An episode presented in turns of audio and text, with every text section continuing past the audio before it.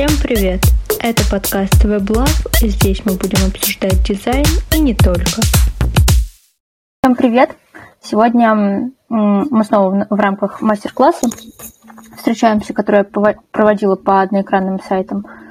А, сейчас у нас в гостях, как и вчера, Яна.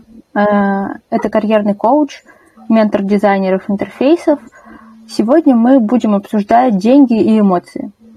Будем, если подробнее, общаться на тему мягких и твердых навыков и что делать с ценностью продукта, как ее определить, как определить стоимость ваших продуктов и чего вообще отталкиваться. А, мастер-класс, который у нас проводился, еще можно в него вписаться. А, просто нужно написать мне. А, до 21 числа у нас будет, есть чат. После 21 будет просто запись и обычные продажи. Вот. Наверное, уже начинать. Будем приступать к обсуждению мягких и твердых навыков. Я передаю слово, Ян, тебе. Ты можешь рассказать о себе немного еще раз и какую-то вводную информацию по теме, которую будем обсуждать. Всем привет, меня зовут Яна, да, я карьерный коуч, эти специалисты, ну, в принципе, карьерную историю и ментор по дизайну, UX-дизайну, в основном такие хаски.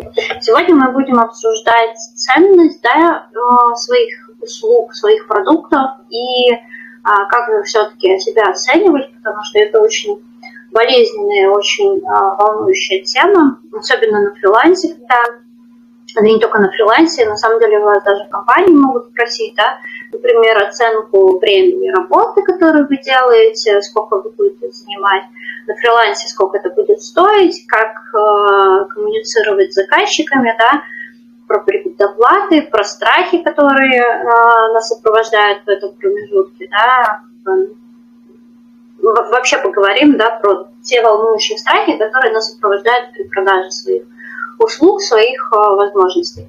Можем про мягкие и твердые навыки. Э, ну, можно там, условно, это же определяется как ядро компетенций. Можем обсудить, обсудить что это и как это, типа, зачем вообще э, мягкие и твердые навыки, почему их так разделяют и что входит в мягкие навыки, например. Тронуть как-то часть эмоционального интеллекта. То есть сейчас про вопрос про мягкие навыки, про твердые навыки, что это и как. Ну, давай так, мягкие навыки – это все, что про коммуникации, да, про построение коммуникации, про э, построение диалога, да, как раз про то, как у клиента узнать, чего он хочет. Твердые навыки, как я их больше называю, наверное, хард-скиллы, да, это то, что вы реально умеете, да, умеете там делать сайт, умеете делать какую-то графику, чек-листы, сказала, что на самом деле все это часть характера, да, ну, человека по мне, потому что hard skills мы можем качать. Знаете, как hard skills и твердые да, навыки, мы, нам их проще как-то оценить, да, потому что мы, когда их делаем, мы можем посмотреть, это может быть лендинг, это может быть какая-то наша работа, тексты, да, это все, что мы можем потрогать, да, такая история. Софт-скиллы, оно как бы сложнее в оценке, и э, очень часто мы не субъективны да, в этой истории. Тут э, очень может помочь обратная связь ваших коллег, ваших друзей и то, как вы работаете с клиентами. Да, это вот есть такое разделение. Вот. Э, могу сказать, что и то, и другое влияет на вашу самооценку, вашу уверенность да, и про вашу ценность. Про оплату я, ну вот, когда говорится, как оценить себя, да, когда ну, недавно обсуждали, да, как оценить стоимость своей работы. А, особенно, когда ты первый раз что-то делаешь. Тебе пока сложно оценить по времени, да, хотя ты, ну, такая история двоякая.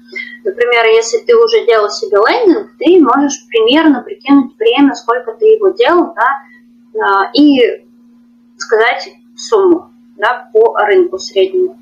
А, но здесь я всегда еще советую проверять, сколько вам комфортно вообще озвучивать эту сумму, хотя бы первую. Я когда делала свой первый фриланс-проект, я прям попросила очень маленькую сумму, мы работали почти месяц, ну то есть она того не стоила.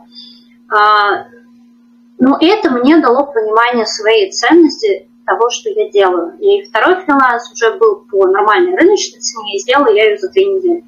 Да, то есть на самом деле здесь очень сложно дать какую-то правильную форму оценки. Самое главное в этой истории нужно понимать, что есть такая история, как ваша ценность и ценность вашего продукта. И очень многие ставят равно между этими двумя вещами.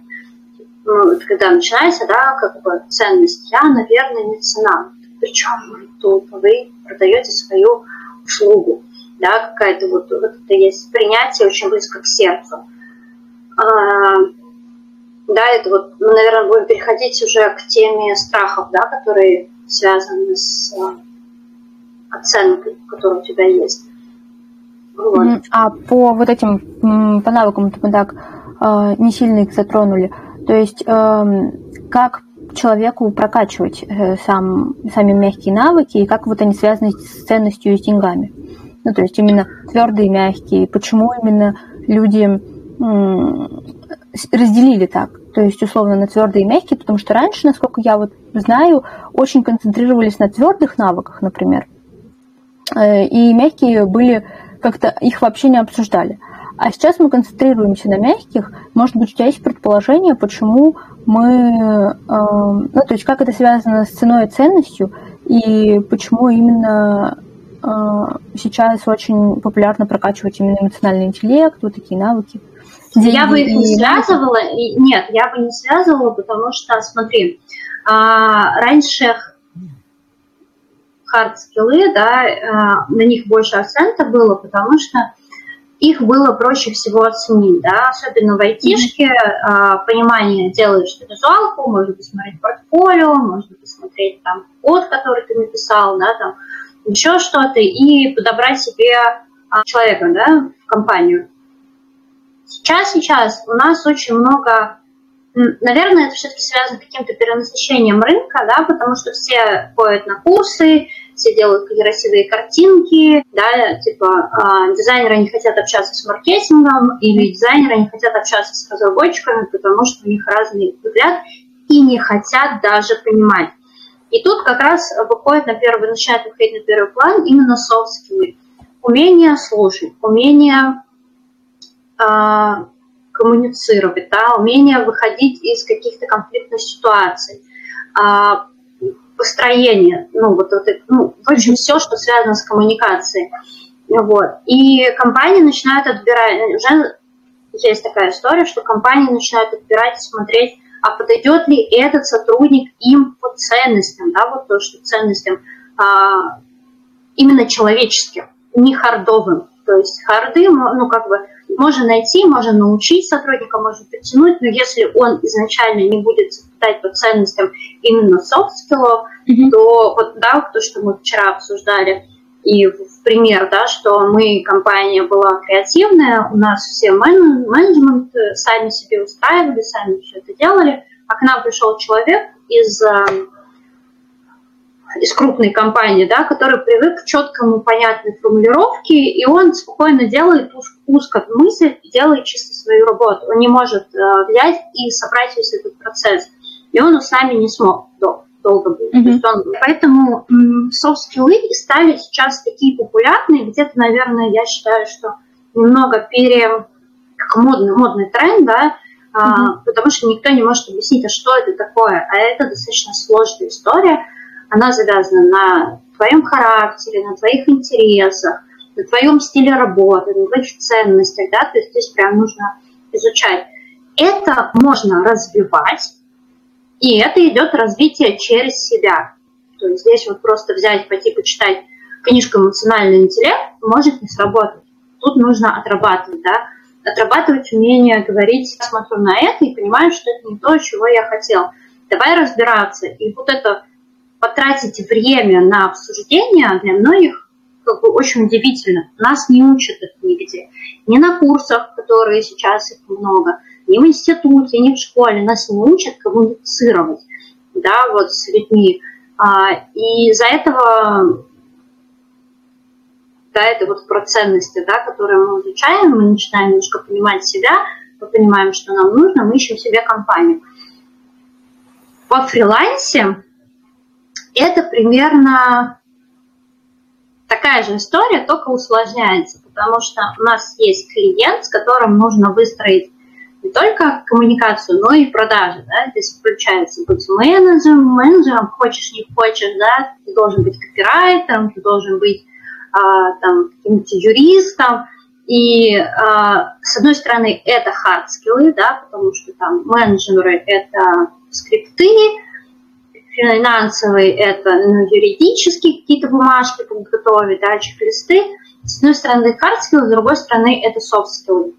И, ну, здесь, конечно, очень сложно, потому что ты вместо того, чтобы делать дизайн, ты начинаешь учиться всему остальному.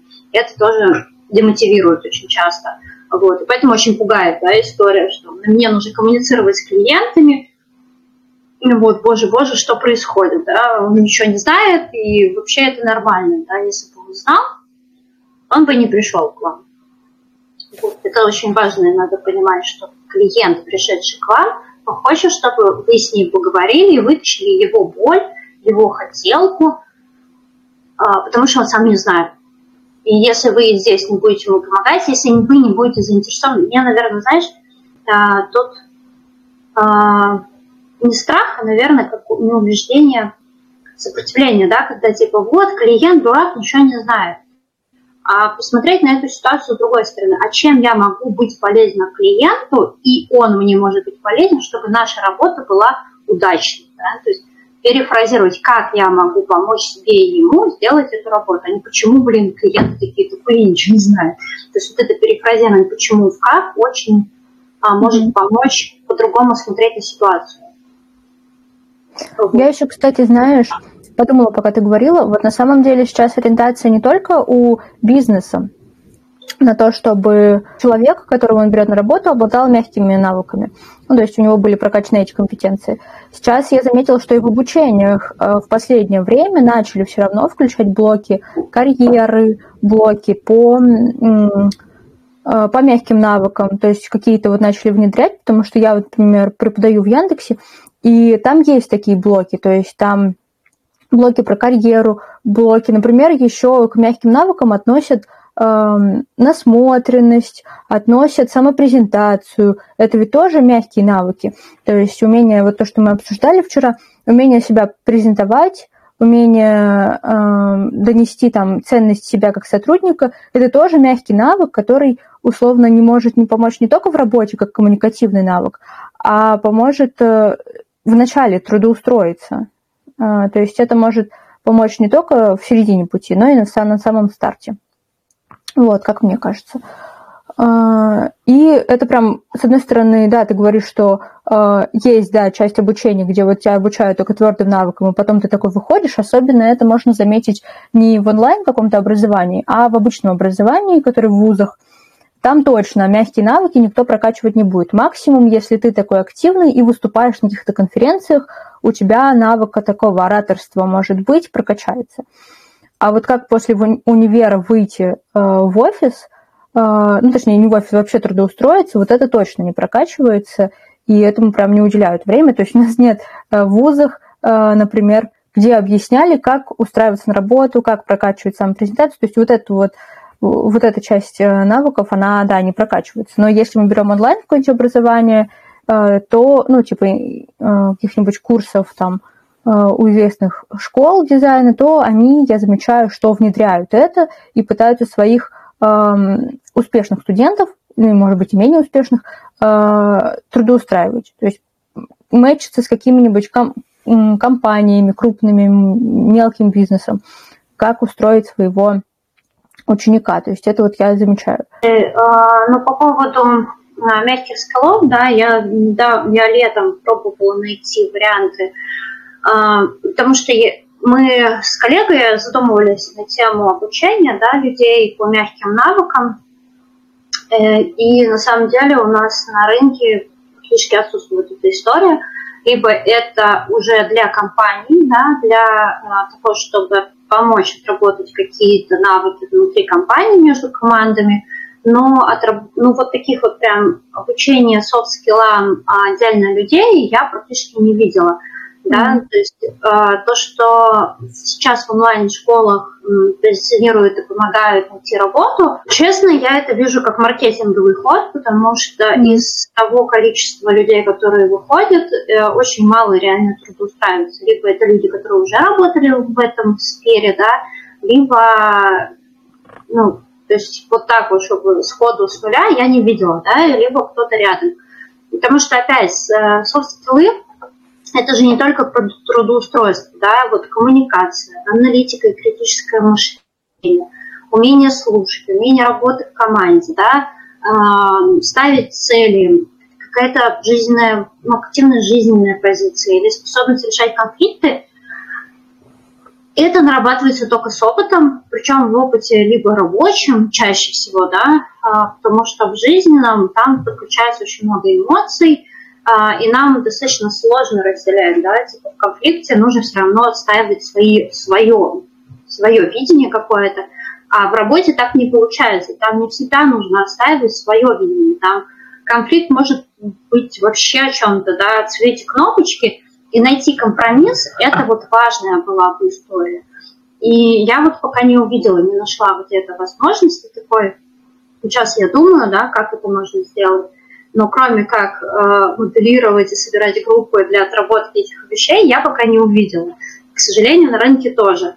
Поэтому софт-скиллы, по мне, они пока нарабатываются только с опытом в реальных компаниях, да, либо ты это делаешь сам касаешься очень много с клиентами, встречаясь с разными ситуациями и отрабатываешь, потому что, я говорю, даже если вы просто почитали теорию, она не закрепится, потому что в реальности подключаются эмоции, мысли, чувства, и вот это очень сложно отследить и отделить. Вот. Поэтому как раз, да, при поиске работы мы, да, говорим, мы говорили про сильные стороны. А, там очень много именно про skills, да, умение коммуницировать, да, я работала там с разработчиками, я знаю, как с ними построить. Я работала в команде, и реально я знаю истории, когда компания отказывает, что ты не работал в компании, да, что ты фрилансер, и у тебя не было команды. То есть на тебя уже смотрят странно, потому что а, сразу в голове есть построение того, что ты можешь не быть командным человеком, да, и не знать каких-то историй. Вот. И про конфликты тоже, ну, конфликты можно быть, то есть очень такая очень, знаешь, размазанная история, которую прям можно отдельно сидеть, каждый блок разбирать. Вот. Про конфликты, мне кажется, это умение выходить из них. Ну, то есть, или в работе там не подключать личное к профессиональному. То есть могут быть какие-то неприязни, просто чисто какие-то человеческие. И именно как это не тащить в проекты, как коммуницировать. Ну, то есть, да, это такой навык. И я думаю, вообще, если вот пока ты говорила, я подумала о том, что вообще, мне кажется, это как любой навык. То есть даже ни в одной школе, э, в которой ты бы обучался, даже твердые или мягкие навыки не положат тебе прям вот все, как это будет в реальности. То есть тебе в реальности все равно mm-hmm. придется отрабатывать. Если тебе рассказали, как делать лендинги или как делать сайты, тебе все равно придется самообучаться. То есть э, процесс э, самообразования, да, он будет потому что кажется, что ты пришел на курсики, и тебе вот все рассказали, и ты всему сразу научишься. Фишка в том, что в любом обучении тебе нужно взять хотя бы три какие-то базовые главные вещи, и на основе них у тебя дальше будут шаги, как обучаться. Чаще от образования какого-либо ожидаешь, что тебе сейчас все расскажут, вот разжуют и положат, и ты такой, да, вот пойду потом все делать а никто не понимает, что в любом образовании есть процесс самообразования, и тебе при, ну, как придется самому это делать, потому что какой бы ни был прекрасный преподаватель, он тебе все равно не выложит все, тебе придется самому идти эту дорогу. И мне кажется, также в мягких навыках. Ты, ты пришел куда-то, тебе рассказали теорию, может быть, вы что-то отработали на практике в какой-нибудь, а, я знаю, что в Британке такая популярная система работы в командах, и там моделируют твою работу в команде на работе. Нужно понимать, что это все равно моделирование, что это искусственная ситуация, что в реале все равно будет немного по-другому. И мне кажется, вот это небольшая проблема, наверное, вообще, в принципе, психологического восприятия образования, что тебя сейчас прям всему научат, но тебе придется все равно учиться самому. И так подходить к обучению, даже, например, ты пришел на обучение, где ты все знаешь, тебе кажется, но с позиции того, что ты реально можешь что-то взять оттуда, ты можешь чему-то научиться. А если, ну, например, ты проходил мастер-класс, ты как бы, ты разбираешься в дизайне, ты сечешь в этом, но ты с позиции новичка начала проходить то, э, сам мастер-класс и нашла для себя что-то новое. Поэтому, мне кажется, если подходить так к обучению, к любому, мягким, твердым навыкам, то есть вероятность, что ты возьмешь что-то полезное. А если с позиции «я все знаю», то, вероятно, могут быть проблемы, и ты уйдешь оттуда ни с чем. Угу. Вот. Так что, мне кажется, можно это всюду взять что-то полезное даже если там, где ты как ну, тут ты права, да, вот это нам, по на коучинге как раз при обучении рассказывали историю, когда, а, ну, нам, в принципе, нужно постоянно обучаться, да, чтобы поддерживать свои навыки, узнавать новые тренды. А, и нам преподаватель говорит, я пришел на какую-то лекцию, мастер-класс, сижу и понимаю, что я все знаю. Вот, ну вот, ну как бы, мне типа 10 минут было скучно, а потом я себе поставила такой вопрос, а чего я не знаю? Типа, и я начал слушать лекцию с позиции сравнения. Так, это я знаю, а вот это не знаю, да, или начал изучать, а как преподаватель дает свои, свою информацию, то есть типа по skills, да, ну, да, если разделить по skills, типа все знаю, и начинаю смотреть, а как он ведет группу, а как он, значит, выстраивать коммуникацию с аудиторией. И он говорит, я туда вышел с очень многими навыками, такие офигенными, да. И на самом деле, вот из этого примера я бы взяла бы такую вещь, что когда вы идете с кем-то, и вам кажется, что вы и так все знаете, вам начинают разжевывать. Знаете, бывает такой момент, когда ты уже как бы понял, но тебе, например, менеджер или клиент начинает долго разжевывать одну и ту же тему, тебя это начинает бесить. И вот тут важно остановить себя и подумать, хорошо, а что он мне сейчас такого скажет, что он мне не говорил в прошлый раз, да? И тогда вы можете, ну, это вот, да, опять же, когда вы очень долго общаетесь с клиентом, и вы уже в четвертый раз с ним обсуждаете, ну, он вам четвертый раз пытается что-то донести. То есть, скорее всего, вы не услышали какую-то важную часть. И вот здесь вот вспомнить, что он говорил до этого, и сидеть такой, гугукать и вспоминать, так, это он мне говорил, это говорил, о, а это что-то новое. И задать ему вопрос, что здесь? То есть э, люди могут долго об одном и том же говорить, но не могут сформулировать до конца свою мысль. И вот это помочь клиенту а, да, да, выговориться и найти ту, ту часть причины, чего он хочет вам донести, очень важно. Вот, то есть, ну, здесь, да, вот это развитие, наверное, умение слушать. Это, наверное, самый первый скилл, который очень важен. Научитесь слушать, научитесь записывать, научитесь выделять в, словах людей важную информацию. Есть такая практика, что можно пойти с другом, да, или с кем-то, и стараться не говорить, слушать его внимательно, задавать ему вопросы. Обратите внимание, как часто вам будет хотеться перебивать человека, рассказывать про себя. Да, это такое сам, самое, простое, самое, простое, самое простое упражнение для того, чтобы обратить внимание, а вы вообще сколько, как хорошо вы слушаете своего собеседника, да, и сколько вы хотите говорить о себе. Это такой первый тест на понимание себя лично. Вот. Причем можете не говорить ну, другу, что я вот, вот хочу отработать. Просто сходите и послушайте, что он вам говорит. Да, поисследуйте себя. Вот. Это, наверное, такой самый, самый простой да, упражнение, которое можно по софт-скиллам сделать. Мне кажется, что это даже не то, что умение слушать. Ладно, вот человек может слушать, может не пытаться рассказать о себе, но он может отключаться. Ну, то есть еще фишка такая, я в себе замечала, я примерно подобное тренировала, потому что замечала, что мне сложно слушать людей. Мне uh-huh. есть такая тема, что хочется рассказать про себя, и самое главное, я могу вырубиться из разговора я заметила, что вот когда как раз тренировала это, я заметила, что я просто отключилась, ушла куда-то, потом вернулась и продолжила разговаривать. А, я понимаю, о чем человек говорит, просто я с первых фраз услышала, что он хочет мне рассказать, уже как бы все поняла для себя и перестала коммуницировать. Но в какой-то момент я заметила, что в середине человек говорит не то, что я ожидала. И я да, такая, не вовремя я выключилась. Ну, типа, есть такое в коммуникации, что тебе кажется, что ты вот то, о чем ты сказала, это очень совпадает, что тебе кажется, что ты все понял, а по итогу человек в середине может что-то другое вообще для тебя сообщить, что ты не ожидал. Вот, поэтому да, это очень круто.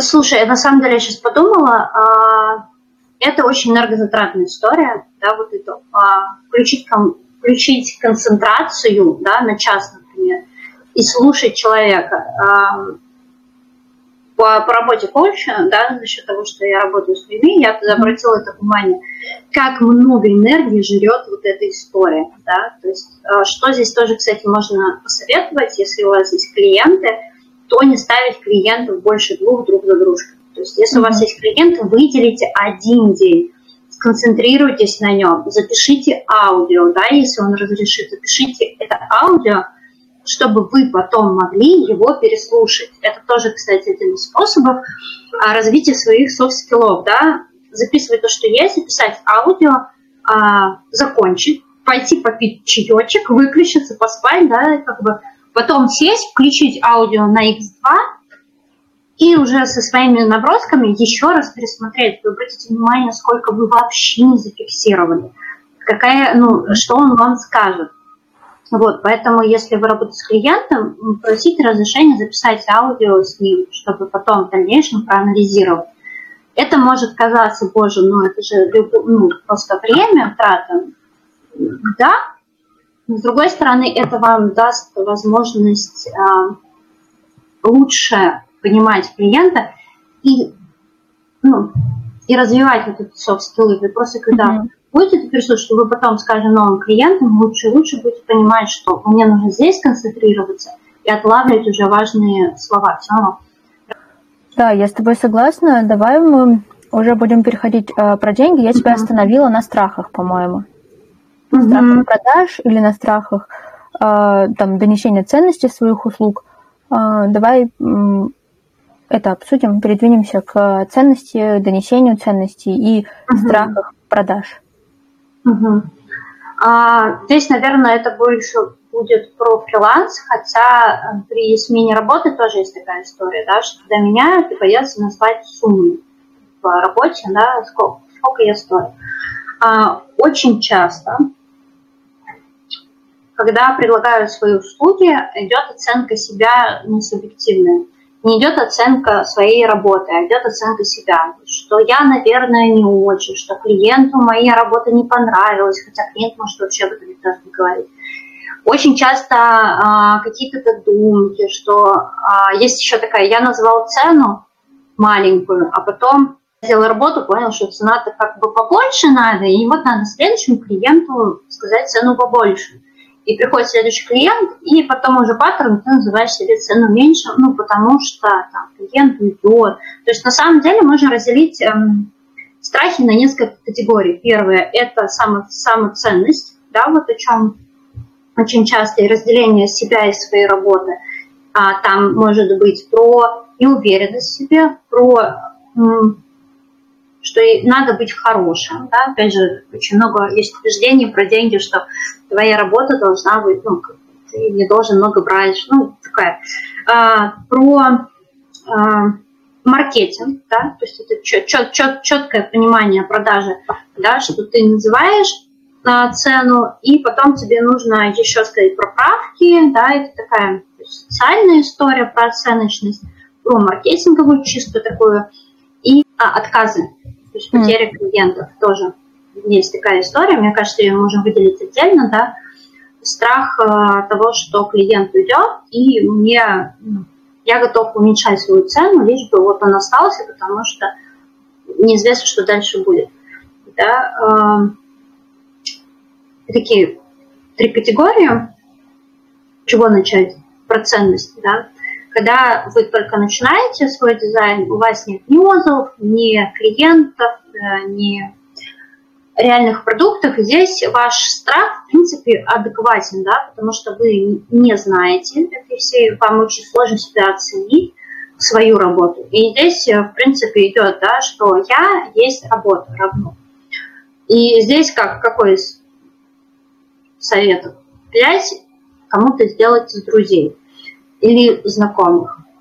хотя я не очень эту историю поддерживаю, я советую все-таки искать команды, где у вас нет дружеских отношений, чтобы у вас сразу были какие-то деловые истории, потому что есть отдельный страх просить деньги вообще у друзей. Это такая история. Вот. А, искать стажировки, либо вписываться в какие-нибудь стартапы, где вы можете покоммуницировать с... В стартапах очень часто, например, нет денег, да, или очень маленькая, но вы можете коммуницировать сразу как с командой, посмотреть на реальные проекты и, а, например, выделить на это месяц, два, три, да, чтобы такой опыт получить. Да, и после этого у вас будет уже какая-то база, вы будете понимать свое время, вы будете понимать, как работать с командой. И когда у вас есть вот эта первая наработка, тут начать надо важно отделять себя от проекта. Да, а, потому что первое, ну, мы с Мари как раз обсуждали, да, как определить ценник. Можно определить ценник средний по рынку, а, можно определить ценник по времени, которое вы тратите на свою работу, да, потому что это в фильме можно посмотреть, сколько времени вы потратили на макет. Да, то есть там можно проследить. Причем это в компании вас будут спрашивать, есть задачи, и вас будут спрашивать, сколько, какой срок нужен на эту задачу, чтобы запланировать. Да, то есть это, ну, в любом случае, это хорошая история, не обязательно привязываться к финансам, вот, чтобы вы могли понимать время, да, сколько вы затрачиваете на проект. И еще один из способов посмотреть, а кто, насколько вам комфортно вообще озвучивать свою цену. Тоже такая, это про внутреннее, да, что будет вам говорить, боже, да ты же там стоишь больше, а вот у тебя вообще не поворачивается язык сказать, что лендинг стоит 7 тысяч, и ты там, ну, 2 тысячи. Да, и это такой повод тоже подумать, почему для вас лично это стоит 2 тысячи, да, и покопаться. Вот, это такая коммуникация именно с э, ценой. Я заметила еще, что новичкам, например, иногда проще назвать свою стоимость э, услуг, чем э, тому, кто уже давно в сфере. Потому что mm. новичок просто залетел в рынок и такой, ой, вот столько. Особенно вот прям совсем, кто прошел какие-то небольшие курсы. И они на рынке такие, как дети. Они бегают, всем называют свои огромные ценники, и кто-то соглашается, особенно если вы залетели в какой-нибудь инфобиз, вот, mm-hmm. делают за большие суммы. Вот. А человек, например, который долго в сфере, он уже и в найме побыл, он уже там и поработал, ему из-за его, может быть, какого-то синдрома самозванца или что-то такое, uh-huh. ему прям сложно с ценниками, потому что он прям борется с собой, а новичок тут летает и бегает, и ему как бы все, он нашел для себя что-то новое, еще повысил ценник. А те, кто уже в сфере давно, они прям со скрипом двигают свои цены, придумывают аргументацию своих цен, а новички нет. Есть, конечно, новички, те, кому сложно назвать свой ценник, у них тоже такое же, типа я недостаточно силен, но я заметила, что есть разные. Еще отметила не только про название ценника, а вообще есть э, какое-то беспокойство у новичков вообще работать в команде. Смогу ли я это потянуть, смогу я это потянуть. А, я обратила внимание, а, я делаю, а, иногда я делаю для ревью портфолио и общаюсь с людьми, там что на минут 20.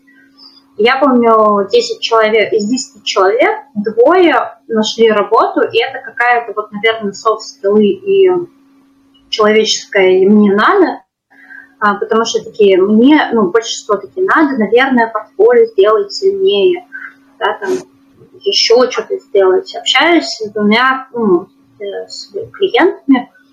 Человек просто перешел из, э, даже не знаю, делал столярку, потом он, а нет, он был архитектором, потом он делал столярку. И портфолио, которое он мне выслал, ну, типа, вообще не про веб когда он мне показал, что он уже делает кому-то макеты, и это достаточно большие какие-то проекты, я такая, а, ну, это, это нормально, а человек что-то два месяца, что ли, в вебе да, то есть его не смутило отсутствие понимания hard skills. Ну, кстати, многие, многие вообще зацикливаются на этом. Мне нужно быть сильным. А, хотя на самом деле hard качаются тоже великолепно в реальных проектах, потому что все, что вы читаете, нужно закреплять практикой. И лучшая практика – это реальные проекты. Потому что вы очень сконцентрированы на своем проекте, и вы тогда великолепно запоминаете всю информацию, да, а есть информация, которую ты все равно никогда не запомнишь. Я люблю таблицы вебе. Это просто камень преткновения, змеи-искусители, вообще нелюбимая история как разработчиков, так и дизайнеров. И сколько бы ты ни изучал эту тематику, когда ты в проекте с этим сталкиваешься, ты идешь как новичок, гуглишь в надежде, что, может быть, кто-то что-то придумал новое. Вот. И, в общем, этот человек не смутило, что у него нет портфолио, нет каких-то hard skill ов. Он с кем-то договорился, писался в какой-то проект, и вот он сидит бесплатно, да, это его первый бесплатный, он говорит, я вообще не очень люблю ТЗ из головы делать. Он пилит реальный проект, он работает в команде, он пилит проект бесплатно. Я понимаю, что он сейчас попилит 2-3 недели, 2-3 месяца, и к четвертому у него уже появится понимание, во-первых, своей ценности, и как бы ему не будет составлять труда говорить о, ну, о своей цене. Хотя тоже, опять же. Другой пример. Э, девушка, она просто решила, что мне надо уходить в дизайн, ну, на, офлайн. Пошла учиться в какую-то школу, пока она там училась, она нашла как-то стажировку, постажировалась, осталась в этой компании и уже работает год там. Я такая, нормально. Ну, то есть когда идет большая, вот да, какой вывод, когда идет большая ставка и фокус только на хардскиллах, да, что меня не возьмут, если я не буду рисовать великолепно лендинги, не сделаю там великолепную какую-нибудь там дизайн-систему, которую, в принципе, вы дизайн-систему не можете сделать, если это не огромный проект, у которого отдельное, то есть самопонимание, да, и когда идут смотреть ну, резюмешки, такие, боже, я не знаю, я это не умею, господи, я то не умею. Но вы-то этому можете научиться. Если вы считаете, что не можете научиться, это другой вопрос. Да? И вот эта сосредоточенность на хард-скиллах, она мешает развиваться людям. Да? И, и, и оценка идет примерно из этого. Не того, что реально вы умеете, а то, что многие фокус тоже, я это не умею, Поэтому я свой ценник сделаю пониже. Когда ТЗ, такой, блин, я это не умею, что мне делать? Ну, сделаю 2000, потому что, ну, я думаю, что я говно сделаю. Это не факт. Ну, то есть здесь, э, наверное, да, вот это отделение от хард скиллов и смотреть, а как я учусь, да, вот, вот эти софт скиллы. Ну, тоже, кстати, да, возврат про ценность этой истории Хард-скиллы можно научиться всегда. Давайте гайд и делайте по гайду.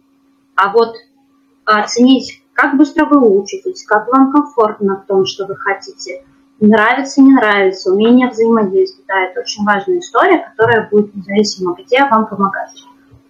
Потому что не все знают, что они быстро обучаемые. Да, да, да. Но... Получится у многих почему-то есть ощущение, что я типа не люблю учиться. Может быть, это тоже, кстати, тянется со школы института, когда mm. она есть такая тема надо и не важно. И на самом деле люди не до конца понимают, что э, им нравится учиться именно в той теме, которую они сами выбрали. Да, то есть здесь, э, здесь, наверное, нужно рассмотреть софт-скиллы, которые есть, и подумать, положить, а что мне здесь, ну, какие скиллы у меня сильны не может быть так, что у вас все не получается. Если бы этого не было бы, вы не смогли бы коммуницировать с обществом, с людьми, работать. А, это очень субъективная история. И если не можете, попросите друзей описать, в чем вы хороши, да, тоже дать им табличку, то есть вот посмотри, вот из этого всего, что больше всего про меня, коллегам бывшим или коллегам настоящим, да, Попробуйте поисследовать, какая сильная сторона у вас soft skill. Возьмите ваш hard skill сильный, soft skill, и посмотрите, что из этого вы можете предлагать клиентам, э, компании, да, или себе, тоже как вариант. Никаких курсов не проходила, да, то есть а, вот это знание, что у меня есть техническое образование, у меня есть художественное образование, и я очень быстро учусь. Все, и упертость. И вот это говняшку сделал, легко ходить на собеседование, потому что ты готов к отказам. Да, это soft skill, практически откровенный soft skill. Именно он решает многие вопросы. Поэтому, когда ты циклишься, что мне нужно, я должен быть офигенный портфолио, ну, открой Behance. там каждый второй красивый. А вот рабочие проекты, они вообще некрасивые. Вот это очень многие новички, кстати, не знают, что реальные проекты – это некрасивая штука. Там нету анимации, там очень топорно, все понятно, потому что UX-дизайн – это не про красоту, это про удобство. И клиент готов мириться с визуалкой, если ему комфортно, если его действие приводит к целевому действию. Ну, вот он пользуется чем-то, чтобы сделать свое действие. И, к сожалению, э, на курсах я тоже неотология, это ну, дипломы проверяю, по-моему, это не доносят, не могут донести людям о том, что визуалка не главное вообще в нашей профессии. Да, я, кстати, это, это то, что доношу вообще до всех всегда. То есть я и в блогах, и везде, то, что веб-дизайн отличается от всех других дизайнов. Ну, он еще близится к промышленному, угу. тем, что там основное это функция. Ну, то есть то же самое, что и в промышленном часто связывают дизайн интерфейсов или продуктовый дизайн с дизайном uh-huh. промышленным, потому что в промышленности uh-huh. главная функция, а за функцию уже идет эстетика. И уже покупают, там, может, э, за эстетику, но главная функция, что, например, э, ты покупаешь стул, да, он может выглядеть не очень, а может выглядеть очень красиво, но главное, чтобы он выполнял свою функцию. И то же самое продуктовый, ой, ну, да, продуктовый дизайн или дизайн интерфейсов. То есть главное, чтобы ваш продукт выполнял свою функцию, чтобы человек дошел там до целевого действия, чтобы он выполнил, чтобы ему было удобно на сайте ориентироваться. Если сайт, у него там везде анимации, какой-то трэш творится, но как бы красиво, человек уйдет, потому что ему как бы сайт нужен для функции чтобы найти что-то, чтобы получить, чтобы купить и бизнес на это ориентирован. Да, где-то у них пропадает эстетика, но я думаю, что в бизнесе пропадает эстетика в тот момент, когда продукт запускается скоро. А там часто много таких продуктов, когда им нужно было вчера. Вот. Но есть продукты, когда у них срок длинный, и реально и эстетичный продукт, и функционально он очень хороший.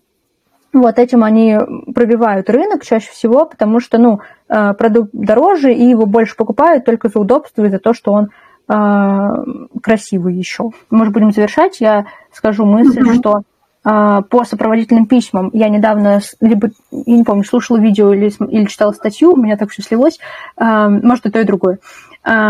Была такая информация, что часто отправляют сопроводительные письма просто шаблонно везде.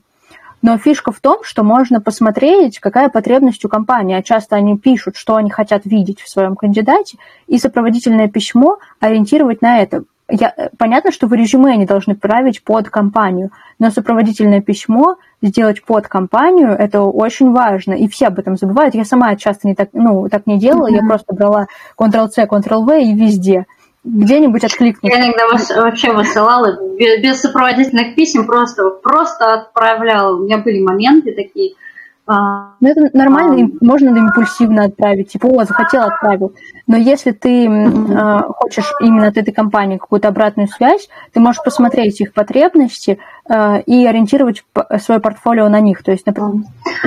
Вот, я думаю, что мы что-то, может быть, не успели э, обсудить, да, я думаю, что если ребята будут слушать нас и не могут задать вопрос, можно поотвечать да. в чате, да, потому что это настолько бесконечная, настолько глубокая история, да, по каждому страху можно разбирать, по клиентам можно разбирать, что если очень хочется, можно просто это пообсуждать в чате, поднимать какие-нибудь темы, вот, поэтому...